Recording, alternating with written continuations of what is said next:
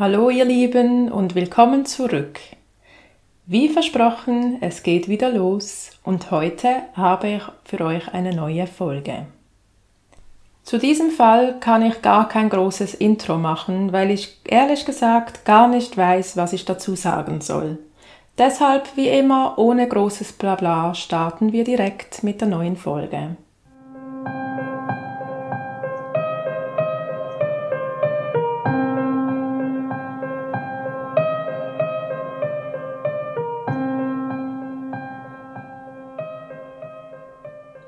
Abby Jane Stepek wurde am 31. März 1997 als Tochter von Laurie und Peter geboren.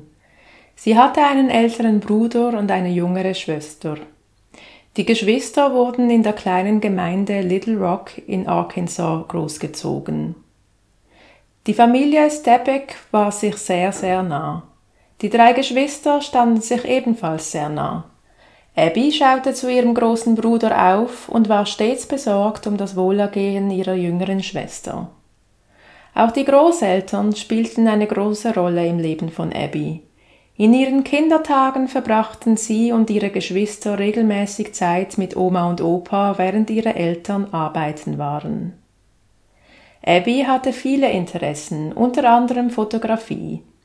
Doch insbesondere der Bereich Kosmetik und Hairstyling hatte es ihr angetan. In der Highschool begann sie damit, ihre berufliche Zukunft zu planen, wobei sie mit zwei Berufsrichtungen liebäugelte. Zum einen Kosmetikerin, zum anderen Immobilienmaklerin. Ehrgeizig wie Abby war, hatte sie sogar vor, doppelgleisig zu fahren und sich in beiden Bereichen ausbilden zu lassen. Abby war ein sehr empathischer Mensch. Sie war die Art Freundin, welche immer zur Stelle war, wenn jemand aus ihrer Familie oder ihrem Freundeskreis ein Problem hatte oder in einer Krise steckte. Für ihre engsten Mitmenschen war Abby immer bereit, alles zu geben. Sie war klug, empathisch und immer bemüht, alles aus einem positiven Blickwinkel anzusehen. Wenn sie sich ein Ziel gesetzt hatte, konnte man sie nicht davon abbringen. Was für ihren schulischen und beruflichen Weg sicherlich eine gute Voraussetzung war, wurde im persönlichen Bereich zum Zündstoff. Die Eltern hatten sich mittlerweile getrennt und Abby lebte bei ihrer Mutter, welche wieder geheiratet hatte. Abbys Verhalten änderte sich kurz vor ihrem letzten Highschool-Jahr. Ihre Mutter hatte das Gefühl, dass sich Abby zu verändern begann, nachdem sie eine Beziehung mit einem jungen Mann eingegangen war, von dem ihre Mutter nicht begeistert war. Abby, auf welche man bis dato immer zählen konnte, schlich sich aus dem Haus, um auf Partys zu gehen und hielt sich nicht mehr an Abmachungen, was die Zeit betrifft, oder andere Regeln, welche in ihrem Elternhaus gang und gäbe waren. Was zunächst nach einer Phase aussah, spitzte sich so weit zu, dass Abby aufgrund der Streitereien mit ihrer Mutter schlussendlich von zu Hause auszog. Laut Berichten lebte Abby danach eine Zeit lang bei ihren Großeltern und zog dann in eine WG mit mindestens einer Freundin. Die Recherche zu dieser Konstellation gestaltete sich relativ schwierig, Entsprechend kann ich nicht genau sagen, ob sie in einer großen WG wohnte oder nur mit einer Freundin oder mit mehreren Freundinnen, keine Ahnung. Eine Freundin von Abby erzählte jedoch später, Abby hatte in dieser Zeit Probleme, wobei sie nicht wusste, was genau Abby zu schaffen machte. Jedoch fiel ihr auf, dass Abby des Öfteren spät abends noch mit dem Auto umherfuhr, um einen klaren Kopf zu bekommen, wie sie selbst sagte. Diese Spritztouren halfen, der Freundin war jedoch nicht ganz klar, was Abby so dermaßen zu beschäftigen schien. Abby, welche zunächst auf einer Privatschule gewesen war, entschied sich außerdem dazu, das letzte Highschooljahr an einer öffentlichen Schule zu absolvieren. Als das letzte Schuljahr begann, wurde es nicht besser. Die immer ehrgeizige Abby war nun die Schülerin, welche immer mal wieder nicht in der Schule auftauchte. Doch noch bevor ihre Eltern die Chance hatten, ihrer Tochter zu helfen, von diesem ungesunden Verhaltenszug abzuspringen, verschwand Abby. Am 24. Oktober 2015 berichtete Abby ihrem Stiefvater, dass sie am Vorabend, also am 23. Oktober, auf einer Party von vier Männern missbraucht worden sei und einer der Männer habe das Ganze mit dem Handy gefilmt. Sie bat ihren Stiefvater um Hilfe. Sie wollte den Vorfall bei der Polizei melden und fragte ihn, ob er sie begleiten würde. So wie ich das verstanden habe, haben die beiden den Gang zur Polizei für den nächsten Tag geplant. Abby, welche zu diesem Zeitpunkt ein paar Tage bei ihren Großeltern übernachtete, sagte diesen, sie gehe nochmals aus dem Haus, um sich mit ihrem Stiefvater zu treffen, was, wie wir wissen, nicht die Wahrheit war. Abby verließ das Haus ihrer Großeltern und kam in jener Nacht nicht zurück. Bis heute ist nicht klar, wo sich Abby in jener Nacht aufhielt. Später an jenem Abend versuchten ihre Eltern sie nochmals anzurufen, doch erreichten sie nicht. Später würden Handydaten zeigen, dass sich das Handy von Abby an jenem Abend des 24. Oktobers zweimal die Verbindung zur Little Rock Polizei aufgebaut hatte. Zu diesen zwei Anrufen kommen wir später noch. Die Handydaten zeigten außerdem, dass Abby an diesem Abend mehrere Textnachrichten an die beschuldigten Männer versendete mit den Worten, dass sie eine Anzeige gegen die vier machen würde. Zunächst dachten sich die Eltern von Abby nichts dabei. Vielleicht war Abby auf eigene Faust zur Polizei gegangen, weil sie doch nicht bis zum nächsten Tag warten wollte, da ihr Stiefvater sowieso am nächsten Morgen mit Abby verabredet war, beschlossen sie, bis zum nächsten Morgen zu warten. Am nächsten Tag, dem 25. Oktober 2015, versuchten alle Abby zu erreichen, doch sie nahm keinen der Anrufe entgegen. Gegen 14 Uhr erhielt Abbys Bruder dann endlich einen Anruf von ihr. Erleichtert nahm der Bruder den Anruf entgegen. Mittlerweile war die ganze Familie in Sorge, schließlich hatte sich Abby seit dem Vorabend nicht mehr gemeldet und niemand wusste, wo sie war. Die Erleichterung hielt jedoch nicht lange an. Er beschrieb später, Abby habe desorientiert und nicht nach sich selbst geklungen, während er mit ihr telefoniert hatte. Auf die Frage hin, wo um Himmels willen sie sei, antwortete Abby, sie sei direkt vor seinem Haus in ihrem Auto. Als ihr Bruder aus dem Haus rannte, konnte er Abby und ihr Auto jedoch nirgends sehen. Mittlerweile war die Verbindung abgebrochen und so rief er seine Schwester wieder an. Abby nahm den Anruf entgegen. Dieses Mal erzählte sie ihm allerdings, sie sei in ihrem Auto, aber sie wisse nicht, wo sie sei. Es ist nicht ganz klar, was Abby in diesem Telefonat alles gesagt hat. Wir wissen nur, dass sie sehr desorientiert war, Ausdrücke verwendete, die sie normalerweise nicht benutzen würde, und ihrem Bruder unter anderem sagte, dass sie es vermasselt habe. Danach wurde die Verbindung auf Abbys Seite beendet. Dieses Telefongespräch ließ bei der Familie alle Alarmglocken feuerrot leuchten. Es war klar, dass mit Abby irgendetwas nicht in Ordnung war. Nachdem die Familie zunächst auf eigene Faust nach ihr gesucht hatte, wendeten sie sich noch am gleichen Tag an die Polizei, um eine Vermisstenmeldung zu erfassen. Und wie in so vielen Fällen wurde Abby zunächst als Ausreißer eingestuft. Die Polizei ging davon aus, dass es Abby einfach zu viel wurde und sie sich ein paar Tage für sich selbst genommen hatte. Mittlerweile 18 Jahre alt, galt Abby als erwachsene Person, welche jederzeit selbst über ihren eigenen Aufenthaltsort entscheiden durfte. Die Familie hatte mittlerweile herausgefunden, dass Abby keine Anzeige erstattet hatte. Also wo war sie in den Stunden, nachdem sie das Haus ihrer Großeltern verlassen hatte und bis sie am nächsten Nachmittag ihren Bruder angerufen hatte? Abby blieb wie vom Erdboden verschluckt. Ihr Handy war mittlerweile ausgeschaltet und niemand hatte sie gesehen. Doch schon zwei Tage nach ihrem letzten Anruf gab es eine Neuigkeit, welche Abbys Familie das Schlimmste befürchten ließ. Am 27. Oktober 2015 fand ein Sicherheitsmitarbeiter ein Auto auf einem Parkplatz, welcher zum teilweise dicht bewaldeten Park in West Little Rock gehörte. Der Sicherheitsbeamte informierte die Polizei und wartete gute zwei Stunden auf die Polizei, doch diese tauchte nie auf.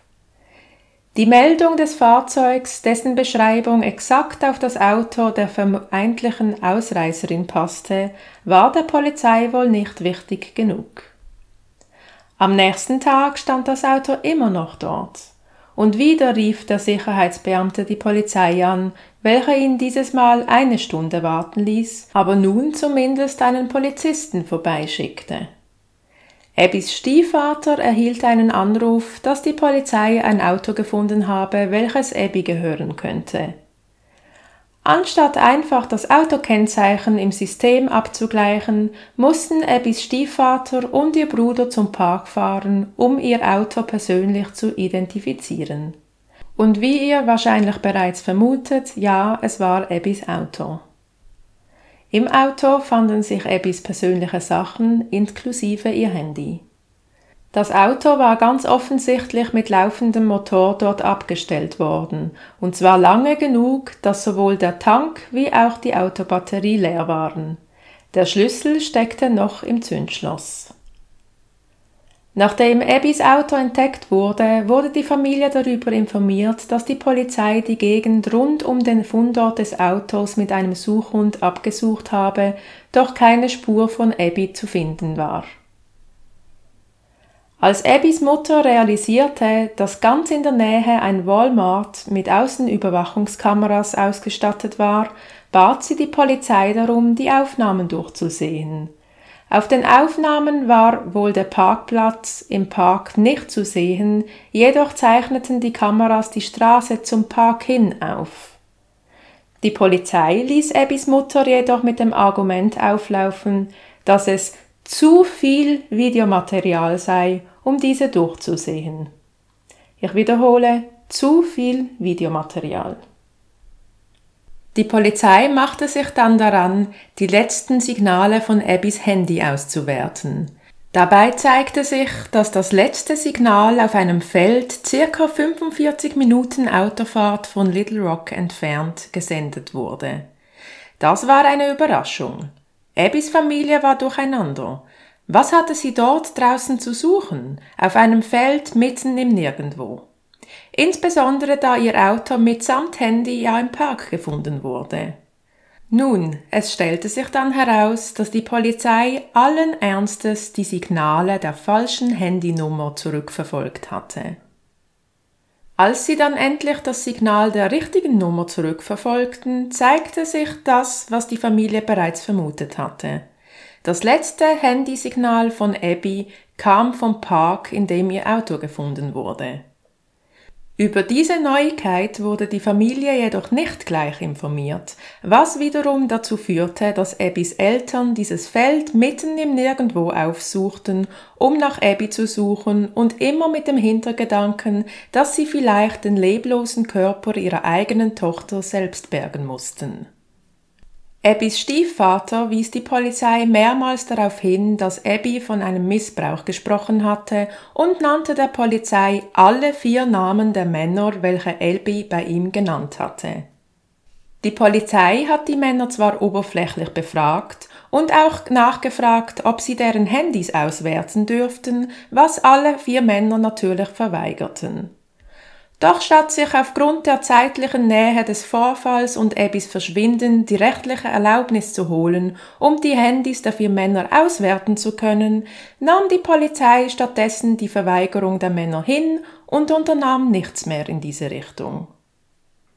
Als wäre das alles nicht schon genug, wendete sich für die Polizei das Blatt, als sie die Aussagen von Abbys Eltern mit den Telefonverbindungen von Abbys Handy verglichen.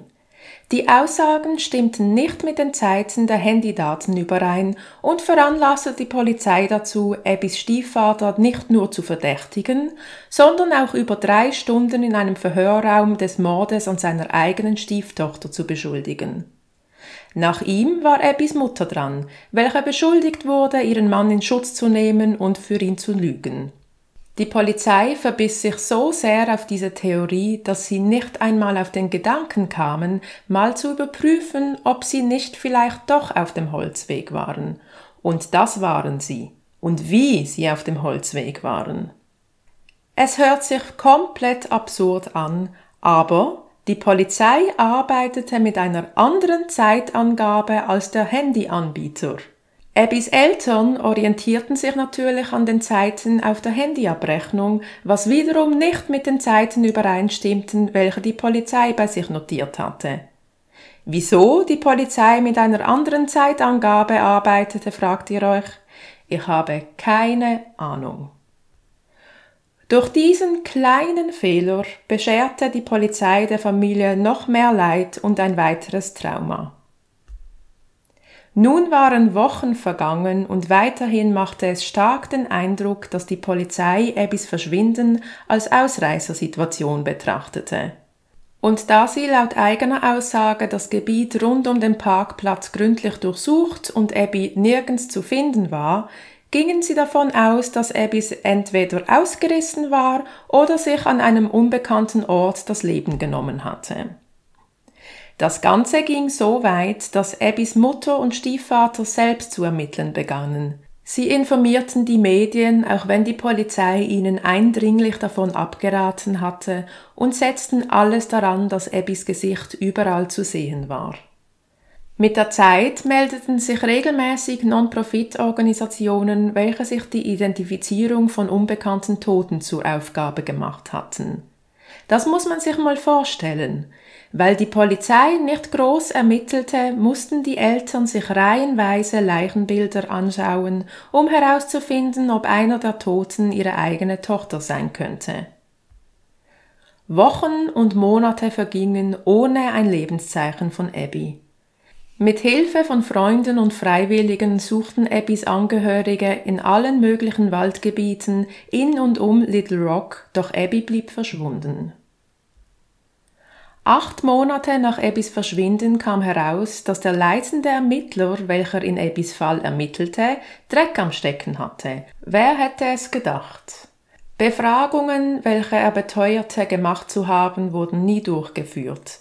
Hinweise, die er nach eigenen Aussagen verfolgt hatte, wurden in Wahrheit ignoriert.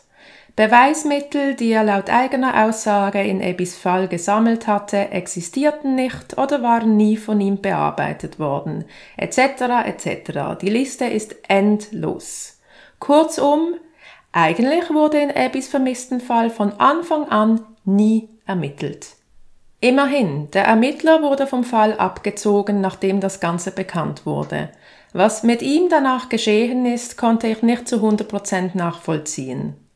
Abbys Fall wurde einem neuen Ermittler zugeteilt und eine Mordkommission nahm sich ihrem Verschwinden an. Die neuen Ermittler begannen damit, Abbys Fall von Grund auf neu aufzurollen und richtig zu ermitteln. Und wie ihr wahrscheinlich bereits vermutet, zeigte sich, dass noch mehr schiefgegangen war als bis dahin vermutet. Zum einen war da dieser Sicherheitsmitarbeiter. Der Sicherheitsmitarbeiter, welcher Abbys Auto gefunden hatte, wurde zwar von der Polizei befragt, allerdings erst vier Monate nach dem Fund des Autos. In dieser Befragung kam heraus, dass der Sicherheitsmann Abby wiedererkannt hatte. Und nicht nur das, er hatte Abby und mindestens einen anderen Mann in den Tagen vor Abbys Verschwinden wiederholt auf dem Parkplatz des Parkes vertreiben müssen. Es existierte sogar Filmmaterial, welches von der Auto-Onboard-Kamera dieses Mitarbeiters stammte. Das muss man sich mal vorstellen. Doch da die Polizei vier Monate wartete, waren diese Aufnahmen mittlerweile natürlich nicht mehr verfügbar. Die Handys der vier Männer. Nach dieser langen Zeit war auch da nichts mehr an Beweisen zu holen. Die Überwachungskameras von Walmart. Die Bänder der Überwachungskameras werden bei Walmart nach einer gewissen Zeit überschrieben, wie es in den meisten Orten der Fall ist. Somit waren auch diese Aufnahmen und mögliche Spuren von Abby mittlerweile vernichtet. Und dann wären da noch die Handyverbindungen von Abby selbst. Insbesondere die zwei getätigten Anrufe an die Polizei am Abend vor ihrem Verschwinden. Abbys Anrufnachweise zeigten ganz klar, dass sie an jenem Abend, nachdem sie ihren Eltern von dem Missbrauch erzählt hatte, zweimal nicht nur die Nummer des Polizeidepartements wählte, sondern auch eine Verbindung entstand. Die Verbindung dauerte jeweils nur kurz und es ist unklar, mit wem Abby gesprochen hatte. Die ersten Ermittler behaupteten der Familie gegenüber jedoch, dass Abby nie beim Polizeirevier angerufen hatte. Liebe Little Rock Polizei, wenn auf einem Verbindungsnachweis schwarz auf weiß steht, dass eure Nummer gewählt und eine Anrufverbindung entstanden ist, dann nennt man das Lügen, wenn ihr das Gegenteil behauptet. Was ist nur los mit euch? Die neuen Ermittler hatten es sehr schwer mit all den verpassten Gelegenheiten und nicht gesicherten und möglichen Beweisen. Der Park wurde nochmals großflächig abgesucht, doch wieder ohne Ergebnisse. Weitere Wochen vergingen. Aus Wochen wurden Monate und aus Monaten wurden Jahre. Abbys Familie offerierte zunächst eine Belohnung von 30.000 Dollar für nützliche Hinweise. Diese Summe wurde im Sommer 2017 auf 50.000 Dollar erhöht. Und doch tat sich nichts. Schlussendlich beauftragte die Familie im Herbst 2017, zwei Jahre nach Abbys Verschwinden, einen Privatermittler, welcher die Mordkommission in den Ermittlungen unterstützen sollte. Der Privatermittler war kein anderer als TJ Ward. Ich hoffe, ich habe seinen Nachnamen richtig ausgesprochen. Dieser Name kommt einigen von euch vielleicht bekannt vor. Er ist unter anderem aus dem Fall von Natalie Holloway bekannt, in dem er selbst auch ermittelt hatte. Im Februar 2018 reichten Ebbys Mutter und Stiefvater Beschwerde gegen die ersten Ermittler ein. Während sie auf eine Antwort warteten, erreichte sie am 22. Mai 2018 eine Nachricht, die alles auf den Kopf stellen sollte. Die Ermittler hatten menschliche Überreste gefunden, welche möglicherweise Abby sein könnte. Und ihr werdet mir nicht glauben, wo diese gefunden wurden. Im Park, in dem Abbys Auto gefunden wurde. Die Untersuchung ergab, dass es tatsächlich Abby war. Und jetzt kommt das Unglaubliche. Abbys Leichnam wurde nicht einfach nur in dem Park gefunden, Sie lag wenige Meter vom Fundort ihres Autos entfernt in einem dieser großen Abflussrohre, die im Park verlegt wurden, um eine Überschwemmung zu vermeiden. Ich werde euch ein Foto davon auf Instagram posten. So, nun fragt man sich unweigerlich, wie um Himmels willen konnte sie dort übersehen werden?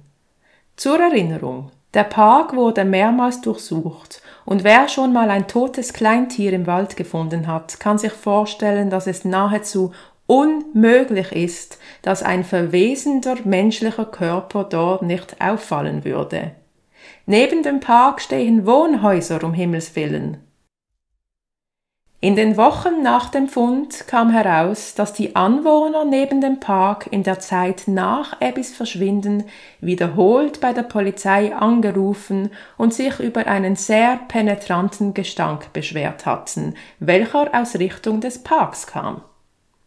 Ein weiterer Punkt, der von der Polizei nicht mit Abby in Verbindung gebracht wurde. Mir stellt sich jedoch auch die Frage, wenn der Park doch durch eine Sicherheitsfirma betreut wurde, fiel diesen Mitarbeitern der Gestank nicht auf, während sie im Park ihre Runden drehten. So wie der Fall anfangs gehandhabt wurde, würde es mich jedoch auch nicht überraschen, wenn die Mitarbeiter der Sicherheitsfirma den Gestank ebenfalls gemeldet hatten und die Polizei sich jedoch schlichtweg nicht dafür interessiert hatte. Ich denke, wir sind uns alle einig, dass die ersten Ermittler mehr als nur Sch gebaut haben. Die spätere Mordkommission und auch der Privatermittler haben jedoch ganze Arbeit geleistet. Fakt ist, Abby wurde ermordet. Sie ist weder ausgerissen noch hat sie sich das Leben genommen. Von wem wurde sie nun ermordet? Das, meine lieben Freunde, ist eine gute Frage. Bis heute, Jahre nachdem sie Abby endlich gefunden haben, ist es immer noch Gegenstand der Ermittlungen. Abbys Fall wird als Mordfall gehandelt, doch bis heute wurde niemand verhaftet. Es ist unklar, ob die Ermittler Verdächtige auf ihrer Liste haben oder ob sie im Dunkeln tappen. Ich für meinen Teil wäre sehr überrascht, wenn die Antwort auf was mit Abby geschehen ist, nicht in den Handys von gewissen vier Männern zu finden gewesen wäre. Man weiß, dass Abby diesen Herren gedroht hat, und Stunden später ist sie verschwunden. In solchen Fällen glaube ich einfach nicht an Zufälle. Da die Polizei Abbys Verschwinden jedoch anfangs nicht nur nicht ernst genommen, sondern nachweislich gar nicht ermittelt hat, besteht leider eine große Chance, dass der Mord an Abby nie richtig aufgeklärt werden kann. Eine junge Frau wird von mehreren Männern missbraucht, gefilmt, danach verschwindet sie für ein paar Stunden, sie droht den Tätern mit Anzeige, verhält sich äußerst komisch im letzten Telefonat mit ihrem Bruder und wird dann ermordet aufgefunden für mich hört sich das sehr danach an, dass mindestens eine Person sich sehr ins Zeug gelegt hat, um eine Anzeige zu verhindern. Ohne Abby keine Anzeige, so einfach ist das, auch wenn es sich hart anhört. Wenn man eins und eins zusammenzählt, sieht es auch sehr danach aus, dass Abby, als sie mit ihrem Bruder telefoniert hatte, nicht alleine war und oder zumindest war sie unter dem Einfluss von irgendetwas. Sie war so durcheinander und desorientiert, dass sie ihm nicht sagen konnte, wo sie war und ob jemand bei ihr war. Das hört sich für mich sehr nach einer Art Rauschmittel an. Ich konnte nicht herausfinden, was mit dem ersten Ermittler in diesem Fall geschehen ist. Sollte er tatsächlich noch seinen Beruf ausüben können, erinnert mich dieser Fall stark an Michelle O'Connell. Wir erinnern uns, oder? Aber ich möchte hier auch ganz klar sagen, versteht mich nicht falsch, ich bin grundsätzlich nicht gegen die Polizei. Es gibt auch unzählige Fälle, in denen die Ermittler grandiose Polizeiarbeit geleistet haben, und solche Fälle werde ich euch auch in Zukunft präsentieren. Es ist jedoch leider auch Fakt, dass viele solcher Fälle einfach nicht richtig gehandhabt werden. Fehler machen ist menschlich. Auch die Polizisten sind nur Menschen. Aber zum einen gibt es Fehler und es gibt Fehler. Und zum anderen kommt es auch sehr darauf an, wie diese Fehler nachher gehandhabt werden. Ich hoffe sehr, dass Abbys Familie irgendwann Gewissheit darüber bekommt, was an jenem Tag mit Abby geschehen ist und vor allem wer dafür verantwortlich ist. Bis dahin bleibt wenigstens ein kleiner Trost, dass sie nun trauern können, was insbesondere Abbys Mutter bis zum Auffinden ihrer Tochter nicht konnte. Sie hatte zwar im Gefühl, dass ihre Tochter nicht mehr am Leben war, doch die Ungewissheit nagte tagtäglich an ihr. Ich wünsche der Familie alles Gute. Ja, das war der Fall von Abby. Sollte sich hier irgendetwas tun, werde ich euch natürlich wie immer sofort informieren. Normalerweise präsentiere ich in solchen Fällen diverse Theorien. Nur ist es in Abbys Fall wirklich so, dass man gar keine anderen Theorien hat. Alle Geschehnisse vor ihrem Verschwinden sprechen auf ihre eigene Art für sich. Und es gibt absolut keine Hinweise darauf, dass irgendetwas anderes geschehen sein könnte. Wie gesagt, Natürlich kann es sein, dass sie an diesem Abend der falschen Person über den Weg gelaufen ist und diese Person gar nichts mit den Geschehnissen von Vorabend oder vom Abend davor zu tun hatte. Natürlich kann das sein. Uns bleibt natürlich nicht anderes übrig, als mit diesen Fakten zu arbeiten, die wir haben. Ich bin gespannt, ob das FBI, welche mittlerweile auch in Abbys Fall ermitteln, früher oder später die eine oder andere Info veröffentlichen wird. Bis dahin heißt es abwarten. Und nun freue ich mich auf deine Gedanken zu diesem Fall. Schreib mir deine Gedanken und Theorien in die Kommentare auf Instagram, YouTube, Facebook, ihr wisst ja, wie es geht. Eure Ansichten und Theorien sind immer sehr spannend zum Mitlesen und ich freue mich immer sehr darüber, dass ihr insbesondere auf YouTube mittlerweile sehr interessante und lehrreiche Diskussionen unter den Videos führt. Danke dafür und auch mal ein großes Danke an jene, die mich immer so lieb in Schutz nehmen, wenn jemand seinen Gedankenmüll in den Kommentaren hinterlässt.